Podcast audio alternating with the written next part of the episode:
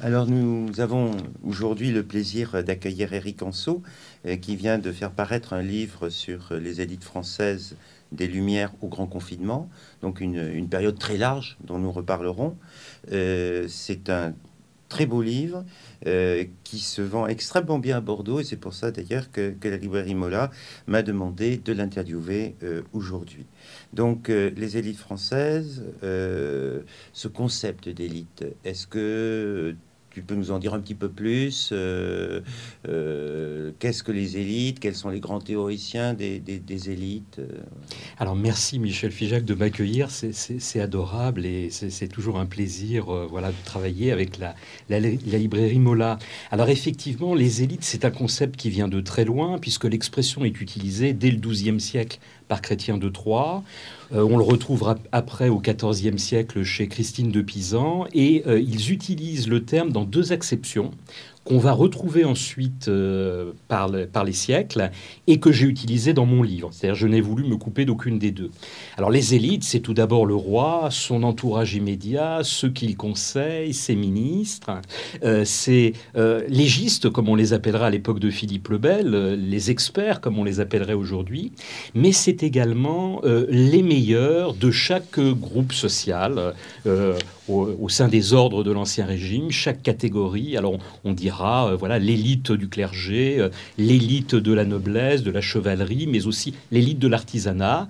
Et c'est intéressant parce que ça nous renvoie à la double conception du terme, c'est-à-dire qu'à la fois, on a une notion très objective, euh, on exerce une fonction, on fait partie de l'élite, et une notion un petit peu subjective, c'est le regard des pairs qui fait qu'on va être classifié comme faisant partie de l'élite. On est le meilleur du groupe.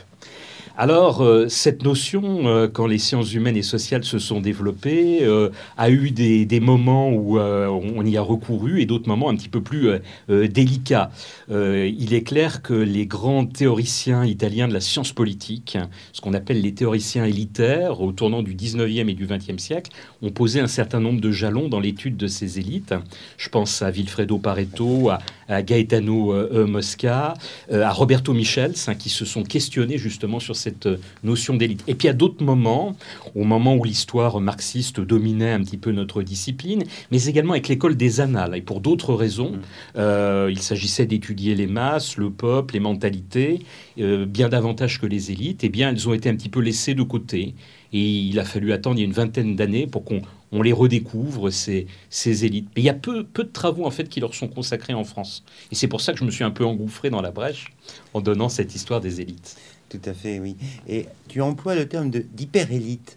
Euh, qui est un nouveau concept. Alors, est-ce que tu peux nous en dire un petit peu plus pour les futurs lecteurs? Oui, alors hyper-élite ou super-élite, hein, les deux termes se, retrouvent. Ça, nous vient de la littérature anglo-saxonne, sciences politiques, sociologie politique. Euh, Charles Wright Mills, qui a publié un très grand livre au tournant des années 1950 euh, et 1960, repérait qu'aux États-Unis, on sait que souvent les modes des États-Unis finissent par nous arriver pour le meilleur ou pour le pire. Je laisse chacun juge de cela 20 euh, ou 30 ans après. Il avait remarqué qu'en fait, euh, les trois pôles de l'élite américaine, à savoir les élites politiques d'une part, les élites économiques, le big business d'autre part, et puis le complexe militaro-industriel, eh bien, se mêlaient il y avait une forme de connivence, des conflits d'intérêts d'une certaine façon, et constituait une super élite. Or, la question que beaucoup se posent aujourd'hui, est-ce que euh, nous n'avons pas le même phénomène avec un décalage d'une trentaine ou d'une quarantaine d'années qui se produit en France depuis, on va dire, les années 1990 et le début des années 2000 Oui, d'accord. Et le livre a donc une périodisation qui est large, qui est longue, depuis, euh, en gros, le début des Lumières, autour de 1720 euh, au moment de la Régence, et euh, on va donc jusqu'au grand confinement, euh, c'est-à-dire jusqu'à nos jours, jusqu'aux problèmes actuels. donc, commencer avant 1789, est-ce que ça signifie que ces élites sont alors en formation? Pourquoi, pourquoi la Régence? Pourquoi ce moment-là en particulier? Et est-ce que ce sont ces élites qui ont déclenché la Révolution française plutôt que la bourgeoisie ce qui serait euh, une vision un petit peu différente du schéma marxiste euh, traditionnel euh, dont nous avons hérité. alors en fait, je voulais partir, je suis contemporanéiste, hein, je me suis risqué un petit peu au-delà sur les terres des modernistes, de ce moment absolument fondamental pour les élites qui est 1789, avec un renouvellement dont nous reparlerons peut-être euh, après. Et donc, pour bien comprendre comment tout ça était advenu, il fallait que je donne un petit peu de profondeur et que je remonte, alors effectivement, à la Régence, mais également euh, aux Lumières. Euh, j'inclus bien évidemment la bourgeoisie dans les élites, y compris les élites d'Ancien Régime. Je rappelais tout à l'heure que euh, les légistes de Philippe le Bel, donc ça nous ramène même au-delà de l'époque moderne, avaient été associés au pouvoir. Simplement, c'est un phénomène relativement euh, marginal et il est bien clair que c'est la noblesse, c'est l'aristocratie, c'est le clergé qui entoure véritablement euh, le, souverain euh, au plus près et qui constitue les élites telles qu'on les conçoit sous l'Ancien Régime. Alors, ce qui se passe, me semble-t-il, au XVIIIe siècle, c'est que d'une part, la noblesse d'épée est un petit peu démonétisée, en ce sens que là où il y a eu beaucoup de conflits avant le XVIIIe siècle, on va en avoir beaucoup moins au XVIIIe siècle. Il va y avoir la guerre de Sept Ans, il va y avoir la guerre d'indépendance américaine, mais concrètement, cette noblesse d'épée qui doit sa position en grande partie au service militaire euh, euh, du souverain, eh bien, n'a plus le moyen de se faire euh, valoir. Alors, par ailleurs, il y a une baisse du revenu de la rente de la terre qui est très nette, et il y a cette montée, cette ascension qu'on constate de la bourgeoisie. On la constate d'une part euh, parce qu'elle s'enrichit par le négoce, le commerce, et on le constate également parce que, euh, intellectuellement parlant, c'est elle un petit peu qui donne le là dans les académies euh, qui, au XVIIIe siècle, commencent à rayonner dans le cadre des Lumières. Daniel Roche l'avait montré dans, sa thèse. Eh bien, la, la bourgeoisie occupe, sans être absolument hégémonique, une place dominante. Elle constitue plus de 40% des membres de ces académies. Mais la noblesse est présente et le clergé est présent. Et ce qui est très intéressant de voir, Fadi Elage l'a montré dans un livre paru d'ailleurs chez le même éditeur quelques années avant moi, c'est que, il l'a montré mais on le savait déjà, une grande partie de la noblesse va en quelque sorte jouer contre son ordre, c'est-à-dire se rallier, cette noblesse éclairée, euh, euh, aux Lumières, et euh, va réclamer des réformes. on pense par exemple au marquis d'Argenson, hein, et, et, va saper en quelque sorte la structure de l'Ancien Régime. Donc ça, c'est aussi très très important. Et puis il y a la noblesse de, robe qui joue aussi un rôle délétère par rapport au pouvoir. On a en tête bien évidemment la journée des tuiles du 7 juin 1788 avec quelque chose qui est intéressant, c'est-à-dire une collusion entre le peuple et cette noblesse de robe euh, au détriment de la monarchie. On s'appuie sur le peuple et le peuple est en quelque sorte un petit peu instrumentalisé. Il se rendra compte un peu plus tard, ses yeux s'ouvriront, qu'il a été peut-être instrumentalisé en l'affaire te rejoins tout à fait sur le rôle de la noblesse en 89. Euh, on pourrait multiplier les exemples. Hein. Lafayette, bien sûr, Clermont-Tonnerre, euh, le Pelletier de Saint-Fargeau. Alors, le Pelletier de Saint-Fargeau, lui, ira, il ira très très loin. Il continuera pendant très longtemps, jusqu'à ce qu'il soit assassiné euh, en 1794. Bon, est-ce qu'il faut donc attendre le 10 août 1792 pour avoir vraiment un renouvellement des élites euh, est-ce qu'après le 10 août, ce ne sont plus les élites des Lumières, c'est autre chose, ou est-ce qu'il y a encore euh, alors, indéniablement, le 10 août 92 est une rupture majeure. Tu évoquais Stanislas de Clermont-Tonnerre, qui a cherché à mettre en place avec ses monarchiens euh, une monarchie de type britannique, parlementaire. Euh, cela va échouer pour différentes raisons, et malheureusement, euh, il meurt, lui, au moment du renversement de la monarchie le 10 août 1792. alors, la bourgeoisie donne déjà le là depuis les États généraux, puisque c'est autour du tiers que les, on va dire, la partie éclairée du clergé et de la noblesse vont se rallier dans un premier temps et que l'on va constituer euh, l'Assemblée euh, nationale constituante. Mais euh, il y a rupture parce que c'est l'effacement du roi. Désormais, le roi est prisonnier. Et donc, il va falloir trouver une autre organisation. Très rapidement, à la faveur de la guerre, on va déboucher sur la République. Et ce sont, en fait, les bourgeois en pointe, avec quelques nobles ralliés. Effectivement, la figure la plus emblématique, c'est peut-être le Pelletier de Saint-Fargeau. Il va très loin, lui, du côté des, révolutionnaires et des bourgeois, euh, qui, donne le là euh, à cette nouvelle révolution, cette nouvelle phase de la révolution. D'accord. Donc nous allons poursuivre un petit peu le, cours de l'histoire et nous allons passer à Napoléon avec l'arrivée d'une autre notion peut-être, ou est-ce la même, de, de notables, de masses de granit euh, Alors que veut faire Napoléon avec, euh, avec les masses de granit? Est-ce que tu peux nous... Oui, alors Napoléon, il veut réconcilier les deux France. Il veut réconcilier la France d'Ancien Régime et la France révolutionnaire dont il est lui-même issu. Il appartenait à la petite noblesse corse, mais d'une part petite noblesse et d'autre part corse. Donc ça faisait deux handicaps pour lui. Il se reconnaît bien évidemment, et était très proche du frère de, Robespierre, euh, dans l'œuvre de la, Révolution. Ni talon rouge, ni bonnet rouge, je suis national, disait-il. Donc c'est une volonté d'unité nationale qu'il veut mettre en place, et, c'est en cela qu'il va créer les fameuses masses de granit. Donc on pense au lycée, on pense à la Légion d'honneur, on pense euh, évidemment au Conseil d'État. Et il va s'appuyer pour ce faire sur les notables. Alors les notables, c'est très intéressant parce que le terme, lui aussi, hein, euh, euh, vient de loin, il vient de l'Ancien Régime. On pense par exemple à l'Assemblée des notables, hein, à, la fin de l'Ancien Régime, qui débouchera sur la convocation des États généraux. Mais il va être repris par les révolutionnaires. Boissy d'Anglas, que j'évoque beaucoup dans mon livre, utilise beaucoup le terme. On retrouve le terme dans la Constitution de l'an 3. On le retrouve surtout dans la Constitution de Brumaire, dans la Constitution de, de, de 8, la Constitution de décembre 1799, celle du, consulat. Hein. Les notables, c'est ceux qui permettent de gouverner la France. Guy Chaussino-Nogaret et Louis Bergeron, on avait lancé euh, euh, au milieu des années 70 une très grande enquête sur ces notables du consulat et de l'Empire, 100 000 notables, et je crois que le sous-titre, c'était justement les masses de granit. Donc les deux, termes étaient, les deux termes étaient associés. On va s'appuyer sur eux.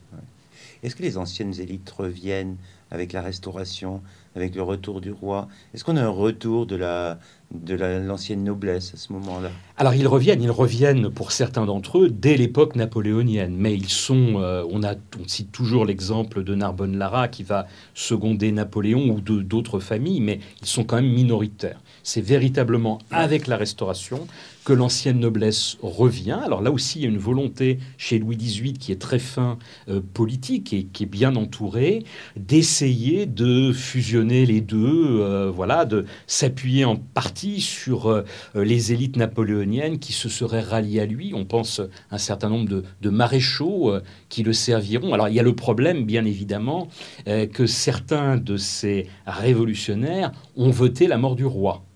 Et, donc, ils vont être condamnés à un exil plus ou moins long, mais certains vont rentrer très vite.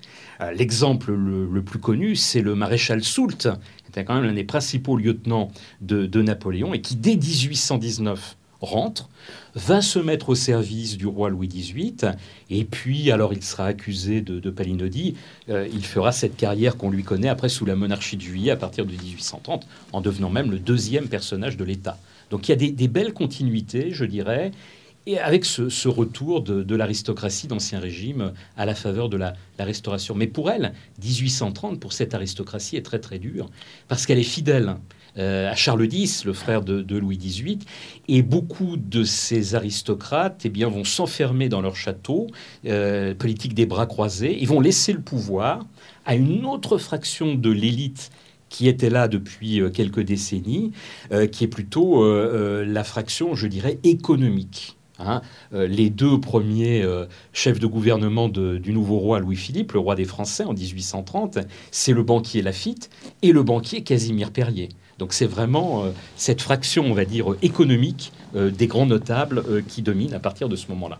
Oui, alors 1848, euh, la parenthèse assez courte finalement de la Seconde République, et on arrive donc à Napoléon III, euh, pour lequel tu as une affection particulière, et qui euh, va proposer une articulation assez originale entre, le, entre lui-même, entre le chef de l'État, entre les élites et entre le peuple. Est-ce que tu peux nous en dire, là il y a une incontestable originalité Oui, oui, oui. Merci Michel, parce qu'effectivement, Napoléon III, c'est à la fois l'héritier de son oncle Napoléon, mais c'est le véritable concepteur du bonapartisme, en fait. C'est lui le véritable inventeur. Il l'a conceptualisé euh, dans ses années de jeunesse, quand il a été enfermé pour conspiration contre le roi Louis-Philippe au fort de Ham. Il y a été enfermé six ans et demi. Et dans son entourage, avec Persigny également, ils ont beaucoup réfléchi aux choses. Et euh, me semble-t-il, Louis-Napoléon Bonaparte, président de la République, qui va gagner la première élection présidentielle au suffrage universel masculin en décembre 1848, qui deviendra après euh, l'empereur Napoléon III, eh bien, euh, met en place quelque chose de très original. On peut presque parler de populisme avant l'heure. Alors le terme il est utilisé dans d'autres pays à l'époque, mais en France, il est anachronique. Hein. On n'utilise pas ce terme de, populiste. Et pourtant, c'est une forme de populisme. Alors pourquoi? Eh bien, parce que les bonapartistes ont été écartés très longtemps du pouvoir. Et il n'a pas les forces vives sur lesquelles il pourrait s'appuyer pour mener sa politique à tel point que devenu président de la République, il va devoir faire appel à ce qu'il qualifie d'anciens partis. Il va s'appuyer sur des républicains modérés, il va s'appuyer sur des orléanistes, on pense à Odilon Barrot, le chef de la gauche dynastique sous Louis-Philippe qui va constituer son premier gouvernement, sur des indépendants libéraux comme Tocqueville, qui sera son ministre des Affaires étrangères, voire sur des légitimistes comme euh, le vicomte de Falloux mais il n'a pas véritablement de bonapartiste. Et donc il va contourner ces élites qui lui sont hostiles en faisant appel au peuple. Et pendant toute sa présidence, euh, une constitution de la Deuxième République qui lui donne une marge de manœuvre très limitée, il va jouer le peuple contre les élites. On a de lui des discours assez fascinants. Par exemple, un discours à Saint-Quentin où il s'adresse aux ouvriers et dans lequel il dit Mes amis ne sont pas sous les lambris dorés des palais, ils ne sont pas dans les ministères, ils sont dans les chaumières, ils sont dans les fabriques. C'est un peu euh, démagogique comme, euh, comme, discours. Il l'avait d'ailleurs tenu pour être élu à l'élection présidentielle en décembre 1848 et il va en jouer. Alors il va en jouer jusqu'à ce qu'il devienne empereur, parce que bien évidemment, euh, devenu empereur, alors là, il a un certain nombre de ralliements à sa personne, il, a, il va pouvoir s'appuyer sur des élites plus traditionnelles, et donc pendant tout son régime, eh bien, il va jouer sur les deux tableaux. Je dirais les choses sont plus compliquées qu'elles ne l'étaient avant sous le Second Empire. Mais vraiment sous la Deuxième République, on a cette phase très très intéressante d'un chef de l'État qui joue le peuple contre les élites. D'accord. La victoire de la Troisième République, définitive en 1879, euh, est-ce qu'elle amène mécaniquement euh, de, nouvelles élites? Alors, le suffrage universel masculin est en place depuis 1848. Euh, il est, sous le Second Empire, dans les premières années, extrêmement contrôlé. Il y a le système de la candidature officielle, mais à la fin de, l'Empire, euh, eh bien, il y a une liberté électorale. Le terme de campagne électorale fait son apparition en 1869. Il y a de grands meetings, l'opposition euh, a, a, plus d'élus, et je dirais qu'on voit émerger, dès ces années 1869-1870, les nouvelles couches. Euh, Gambetta, en 1872, dans un grand discours à Grenoble, parlera de l'émergence des nouvelles couches. Qu'est-ce qu'il entend par là? Il entend par là les journalistes de province, les petits avocats, les médecins de campagne, les vétérinaires. Mais en fait, ces hommes, je l'avais montré dans une étude précédente consacrée à l'Empire libéral, émergent dès les années 1868-69. Et on va les retrouver au début de la Troisième République effectivement, la République des Républicains, quand les Républicains prennent les rênes véritables du pouvoir, c'est 1879. Il y a cette décennie de transition entre la chute du Second Empire et 1879, où l'on voit en gros eh bien, les orléanistes, les légitimistes, mais aussi ces nouvelles couches en train d'émerger. Et à partir de 1879, elles sont, ces nouvelles couches, véritablement au pouvoir, ce qui ne signifie pas pour autant que euh, des personnalités, socialement parlant, issues des anciennes couches, sont totalement écartées du pouvoir. L'un de mes collègues, Alexandre Niès, avait étudié il y a quelques années un département, le département de la Marne, et il avait très très bien montré que, en fait, euh, bah, il y avait des, alliances matrimoniales contractées entre les anciens membres de l'élite et les nouvelles. Les choses étaient beaucoup plus compliquées qu'on ne pourrait se l'imaginer euh, au premier abord. Disons qu'il y a une forme de démocratisation, aussi bien politique que sociale, mais qui s'accomplit sur le, très long terme. Christophe Charles l'a aussi montré en relativisant euh, la démocratisation de la, de la Troisième République. Il y, a, un discours officiel et puis une réalité qui est un petit peu différente quand même. Oui, d'accord.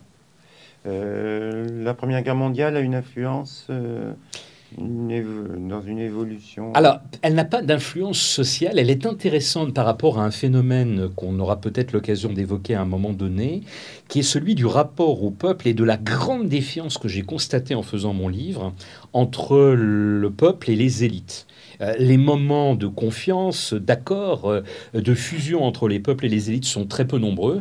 Et l'entrée en guerre, dans la Grande Guerre, l'union sacrée, est l'un de ces rares moments on en relève une petite dizaine simplement sur les, 250 ans que j'évoque dans mon livre. Euh, il y a ce, moment d'accord de, fusion. Mais les choses, euh, au fur et à mesure que la guerre va s'avancer, euh, vont s'estomper. Hein. Cette union sacrée ne va avoir qu'un temps. Les, divisions vont ressurgir. les socialistes, de nouveau, vont s'opposer, je dirais, aux gouvernants. Alors qu'au départ, euh, René Viviani, c'est le président du Conseil, il est lui-même socialiste. Mais euh, les choses vont se compliquer à partir de 16-17. La Seconde Guerre mondiale, 1939, euh, c'est un naufrage des élites? Les élites ont une responsabilité dans le, dans le conflit. Alors les élites ont indéniablement une responsabilité dans le conflit.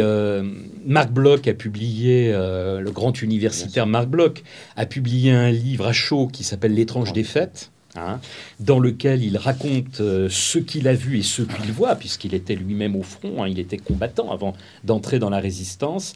Et pour lui, c'est une faillite complète des élites. Faillite politique, faillite des élites militaires, bien évidemment. Comment ne pas évoquer la, débâcle du printemps 1940 et la responsabilité d'hommes comme Gamelin d'abord, euh, euh, Végan ensuite, Maréchal Pétain, euh, et puis, faillite également intellectuelle. Il n'exclut pas, lui, il n'exonère pas, lui, l'universitaire, les élites intellectuelles de cette faillite. Euh, on sait que dans tout un discours, le maréchal Pétain dira, voilà, c'est de la faute du Front populaire, les élites de la Troisième République. En fait, les choses sont beaucoup plus compliquées. Et euh, comme le dit Marc Bloch, je pense que pour mettre pour avoir ouvert moi-même le dossier, c'est lui qui avait raison. Euh, la faillite est beaucoup plus globale. À un moment donné, Marc Bloch a cette formule que je trouve euh, très pertinente. Il dit Nous n'avons rien appris de nos défaites précédentes. Les Français en sont restés en 1870 et en 1914, quand les Allemands, eux, sont dans le temps présent. Ils sont en 1940. Et c'est très, très parlant, je trouve. Oui. Euh, donc, d'où la nécessité en 1945 de reconstruire, d'où la création euh, de l'École nationale d'administration. Euh, est-ce que ce sont de nouvelles élites qui vont apparaître euh, Et quand Qu'est-ce qui se dessine Ou est-ce que la quatrième République refait la troisième République différemment Mais voilà, qu'est-ce que tu peux Alors, bah, disons que De Gaulle, euh, lorsqu'il est parti à Londres, s'est rendu compte très vite que les anciennes élites n'étaient pas de son côté, car très peu des membres de l'élite ont traversé la Manche pour le rejoindre. On citera euh, Olivier euh, Lapille, le député, le parlementaire socialiste, mais c'est le seul parlementaire qui le rejoint dans un premier temps. On citera René Cassin, le grand universitaire, et en dehors de ces hommes, c'est bien davantage le, le peuple, les marins de l'île de Saint, euh, euh, d'humbles euh, personnalités qui le rejoindront. Donc il y aura des ralliements au cours de la guerre, mais le général de Gaulle, qui a de la suite dans les idées et qui, comme Marc Bloch a constaté la faillite des élites de la Troisième République, décide de réformer les choses. Et il va s'appuyer sur une jeune garde de hauts fonctionnaires. On, commence à utiliser le terme de technocrate, qui nous vient là encore du monde anglo-saxon, et qui est repris beaucoup dans les années années 1940. Et parmi ces technocrates, qui se retrouvaient dans l'entourage des ministres d'ailleurs du Front populaire, euh, il y a un homme qui s'appelle Michel Debré. Et Michel Debré, pendant la guerre, a publié un, livre avec un autre haut fonctionnaire de 20 ans son aîné, euh, et qui s'intitule euh, Réformer la France. Et c'est ce livre, Réformer la France, qui va devenir un petit peu la matrice de la reconstruction. Et parmi euh, euh, ces, euh, je dirais, jalons de la reconstruction, il y a une date très importante, c'est l'ordonnance effectivement d'octobre 1945 qui crée l'École nationale d'administration. Alors, le projet d'une ENA vient de loin. Euh, on avait déjà une première création en 1848, au moment de la Deuxième République. Hippolyte Carnot, le ministre de l'Instruction publique, ça avait très vite fait long feu. Euh, au début de la Troisième République, Hippolyte Carnot, euh, qui était sénateur à ce moment-là, avait voulu recréer son école mais Sciences Po Paris, l'école libre des sciences politiques et le lobby des facultés de droit avaient empêché cette recréation. À la veille de la Deuxième Guerre mondiale, Jean Zay, le ministre de l'Éducation nationale, a un projet d'ENA, très moderne, et ça va servir en quelque sorte de modèle à ce que vont faire euh, le général de Gaulle et Michel Debré. Alors que s'agit-il de faire avec l'ENA? Il s'agit de créer des hauts fonctionnaires totalement dévoués au service de l'État, euh, qui ne s'immiscent pas euh, dans les sphères politiques, qui restent dans leur domaine de compétences et qui aident le politique. Il s'agit d'ouvrir, ça c'est très neuf, aux femmes. Parce que les grands corps, les grands corps existaient déjà, mais les grands corps ne donnaient aucune place aux femmes. Qu'on pense à l'inspection des finances créée au XIXe siècle, que l'on pense à la Cour des comptes, que l'on pense au corps préfectoral, il n'y avait aucune femme. Eh bien, dans l'ENA de 1945, on va faire une place aux femmes. On va également s'ouvrir aux couches populaires. Euh, la première promotion de l'ENA, qui s'appelle France combattante, donnera la place à des fils du peuple. On a en tête Yves Guéna, qui fera après une carrière extraordinaire. On a en tête Alain Perfit. On oublie qu'Alain Perfit est lui-même d'un milieu extrêmement modeste. Bien évidemment, dans cette première ENA, il y a aussi des héritiers, hein. il y a des, fils de ministres, euh, des fils d'officiers généraux, etc. Mais il y a cette ouverture populaire. Donc ça, c'est intéressant. Et également, pour le rayonnement de la France, une ouverture internationale. C'est-à-dire que dans chaque promotion de l'ENA, à partir de 1945, l'idée est de donner la place à une quinzaine ou une vingtaine d'étrangers, le plus souvent francophones, le plus souvent à l'époque euh, issus de ce qu'on appelait l'empire colonial français, de manière à ce qu'après ils aillent euh, eh bien, euh, gouverner leur, leur pays et amener un petit peu de cet amour de la France. Donc c'est un petit peu noble. Alors, ce projet initial, qui est très très beau, va se pervertir malheureusement au fil des décennies. les, énarques ne vont pas rester dans leur sphère de compétence, c'est-à-dire la haute fonction publique. Oui, alors justement, nous nous rapprochons du monde actuel. Euh, après les Trente Glorieuses, est-ce que l'hypermédiatisation à laquelle on assiste, est-ce que l'avènement euh, de l'informatique, est-ce que tout cela ne modifie pas quelque peu le paysage des élites, leur composition même Et est-ce que dans la dernière crise que nous subissons encore, ben on voit par exemple les, médecins qui jouent un rôle essentiel au niveau sanitaire. Est-ce que ces médecins interviennent comme des experts ou comme des élites ou les deux Est-ce qu'il n'y a pas une évolution là même euh, de la notion d'élite? Voilà, une question un peu. Oui, alors il y, a, beaucoup de choses très contemporaines. Et exactement. On, évoquait le fait que l'ENA a perdu son rôle initial. Effectivement, beaucoup d'énarques sont entrés en politique. Rappelons que le président Giscard d'Estaing est le premier énarque à devenir justement en 1974 président de la, de la République. Et depuis, à l'exception de, François Mitterrand et de Nicolas Sarkozy, tous nos présidents euh, ont été euh, énarques. Mais euh, ces énarques n'ont pas investi seulement le monde politique, ils ont aussi investi les milieux économiques. Donc il y a cette collusion, cette fusion on évoquait dans l'une des premières questions euh, l'émergence d'une super élite. D'une certaine façon, c'est ce qui est en train d'advenir en France depuis une trentaine d'années. Il y a euh, ce deuxième phénomène que tu évoquais, une hypermédiatisation. Alors là, qui est un effet pervers, qui est arrivé depuis, on va dire, sur le temps long, une trentaine ou une quarantaine d'années. Euh, les politiques ont bénéficié dans un premier temps de la médiatisation avec de nouvelles émissions. on a en tête, voilà, nous qui avons passé la cinquantaine, une émission qui s'appelle l'heure de vérité, euh, qui restait sérieuse, où les politiques étaient invités euh, et questionnés de façon très sérieuse euh, sur la politique qu'ils entendaient mener. Puis dans un deuxième temps, les politiques ont participé à ce qu'on appelait des émissions people. Et puis dans un troisième temps, on est arrivé sur le terrain de la vie privée des politiques, pour bien se faire voir, montrer leur proximité avec le peuple, eh bien, euh, ça s'est immiscé euh, chez eux. C'est-à-dire qu'il euh, y a eu une émission qui s'appelait Question à domicile, par exemple. Ou bien une ministre comme Ségolène Royal, qui, lorsqu'elle a accouché, a fait venir les caméras de télévision à la maternité pour qu'on voit le nouveau-né.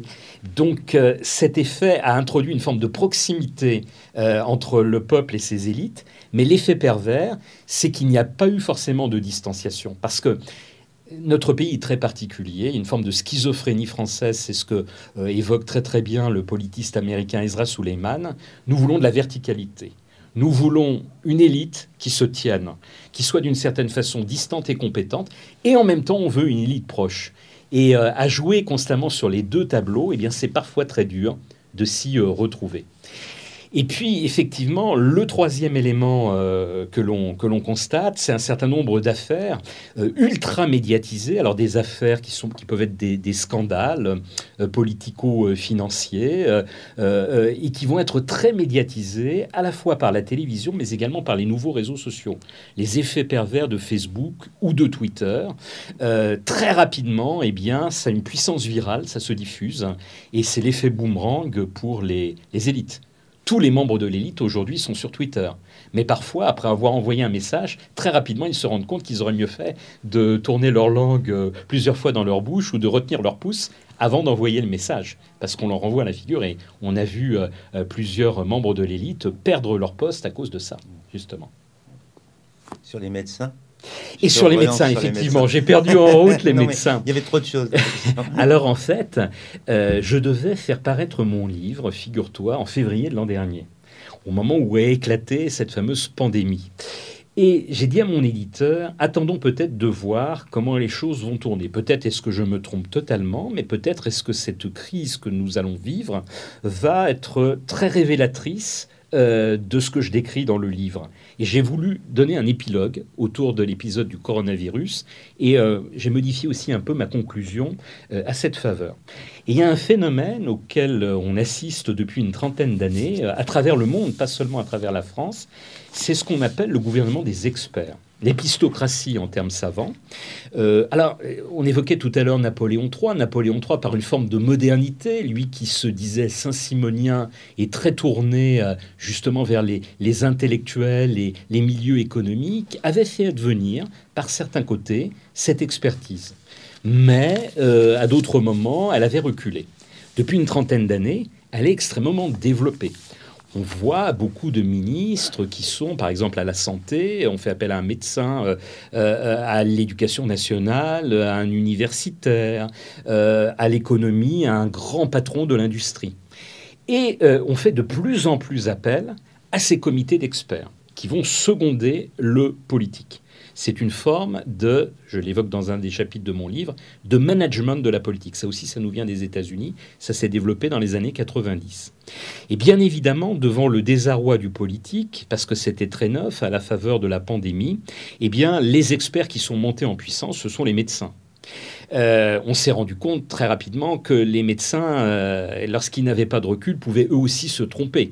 Et quand ils étaient très médiatisés, qu'ils venaient dans les médias, ils pouvaient être la semaine d'après contredits euh, par le développement de la pandémie. Et on a vu émerger, je me suis penché sur lui parce que la figure m'a semblé très intéressante, l'un de ces médecins, Didier Raoult, qui a joué, c'est très intéressant, la province contre Paris, puisqu'il était le médecin marseillais qui s'opposait aux ordres qui venaient du ministère de la Santé, et il a joué l'expertise médicale contre l'expertise politique. Euh, et on a vu le succès que rencontrait dans une partie de l'opinion ce médecin. Alors, les choses sont un petit peu retombées peut-être depuis. Et c'était très intéressant parce que c'était l'émergence d'une nouvelle forme d'élite, une élite savante qui s'opposait ici frontalement à l'élite politique.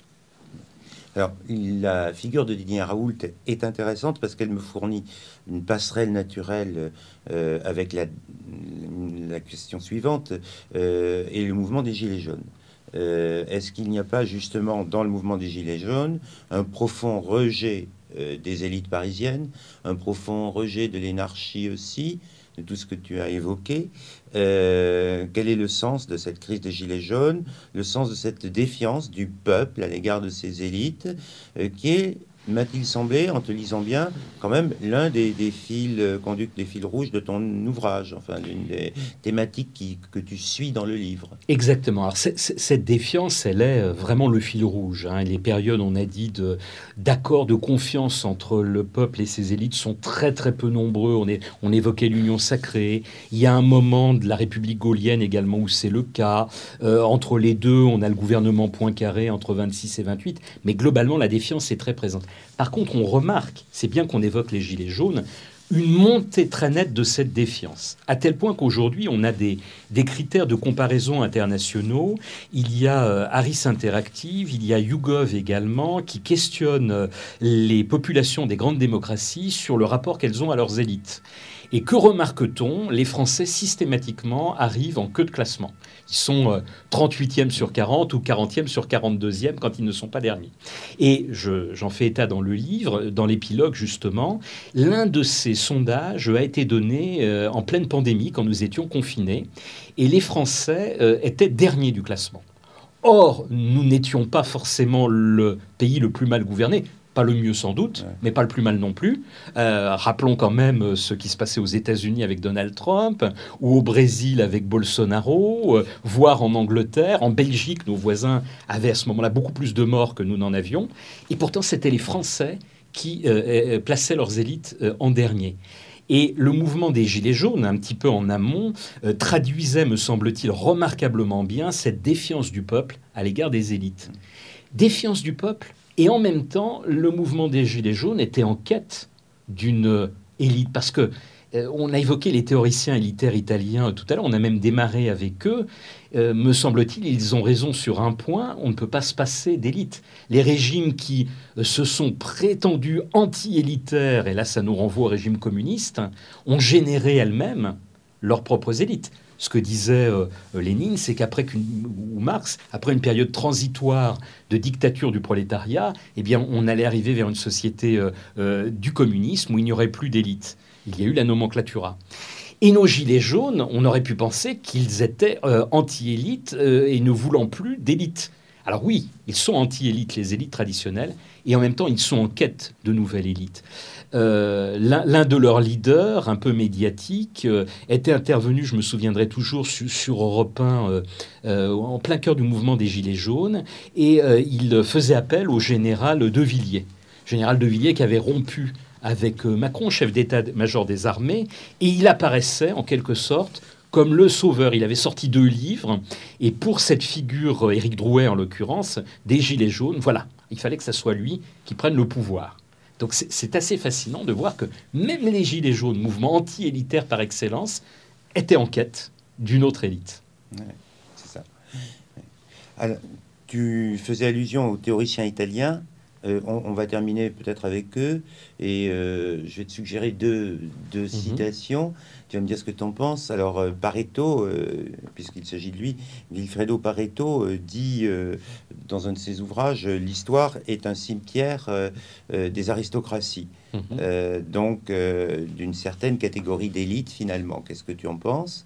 Et il y a un autre italien, mais cette fois un écrivain italien, Lampedusa, qui dans Le Guépard dit à un moment donné, enfin son héros dit euh, il fallait que tout euh, euh, s'arrête pour que tout recommence de manière identique. C'est pas exactement les termes, mais c'est en gros ça. C'est-à-dire que l'histoire recommencerait toujours de la même manière.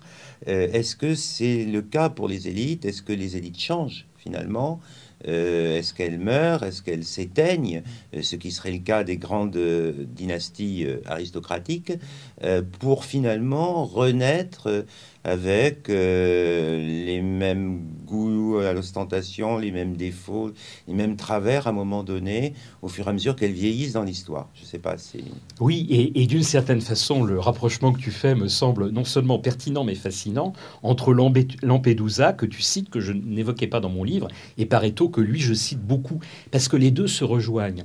En effet, Pareto dit euh, l'histoire est un cimetière d'élite, mais que dit-il également Il a cette métaphore du fleuve. Hein. Parfois, euh, l'élite, c'est le fleuve, il se tarit, mais aussitôt après, euh, il y a de nouveau un fleuve qui arrive, une nouvelle élite qui remplace l'autre. Et c'est un petit peu ce que nous dit euh, Lampedusa, c'est-à-dire qu'en fait, soit au sein même de l'élite, un groupe qui est peut-être au second plan va émerger et profiter du fait que les premières têtes de l'élite disparaissent pour prendre leur place. C'est ce qu'on constate au moment des grands changements. Euh, on a évoqué un petit peu le, Second Empire et sa chute. En 1870, une énorme défaite. On pourrait s'imaginer que tout le personnel impérial disparaît. Ceux qui disparaissent, c'est les ministres. Ceux qui disparaissent, c'est les préfets. Mais qu'est-ce qu'on va mettre en place à la place des préfets? Les sous-préfets Hein, je, l'ai montré dans une étude. Et euh, à la place des ministres ou euh, par exemple d'Haussmann, eh bien on va retrouver l'ingénieur Alphand qui était son numéro 2 et qui va lui succéder dans les années 1870. Donc il y a déjà dans l'élite, je dirais, le, groupe euh, intermédiaire qui est prêt à prendre la place de l'élite en place. Donc le, phénomène est, je pense, intéressant. Et puis il y a, tu, tu l'évoquais avec Lampedusa, cette affaire de comportement. Même dans le cadre d'une alternance, quand par exemple la gauche succède à la droite, on a une magnifique alternance en 1981. Après 23 euh, ans écartés du pouvoir, les socialistes avec François Mitterrand reviennent au pouvoir, ils gagnent les législatives à la suite, et l'une de nos collègues a appelé euh, l'un de ses ouvrages l'élite rose. Elle analyse euh, en quelque sorte la nouvelle élite qui apparaît. Alors certes, ce sont des gens qui n'étaient pas au premier plan avant 1981, mais qui très rapidement vont se couler dans le moule et vont reprendre exactement les mêmes comportements que leurs prédécesseurs. Et plus près de nous, Emmanuel Macron nous a promis l'avènement d'un nouveau monde. Alors c'est vrai qu'il a changé des choses indéniablement. On a vu euh, arriver euh, euh, à l'Assemblée nationale un nouveau personnel politique hein, en juin 2017, mais les comportements au total ont assez peu changé. Et un certain nombre de promesses qui nous ont été faites. Emmanuel Macron avait dit qu'il auditionnerait tous les directeurs de ministères. Et un peu comme dans le cadre d'un spoil système à l'américaine, il en garderait certains, mais il en ferait partir d'autres ça n'est pas véritablement advenu. Il y a eu moins de changements en 2017 à la tête des ministères qu'il y en avait eu quand euh, François Hollande était arrivé au pouvoir en 2012 ou quand Nicolas Sarkozy euh, avait succédé à Jacques Chirac, pourtant théoriquement de même sensibilité politique, en 2007. Donc ça, me semble-t-il, très significatif. Je crois que ce sera une, belle conclusion à notre rencontre. Donc merci beaucoup, Eric Anso. Et puis, au prochain livre, qui sera sur quoi le prochain livre? Alors le prochain livre, c'est une histoire politique de la laïcité à paraître en octobre. D'accord. Sur le temps long.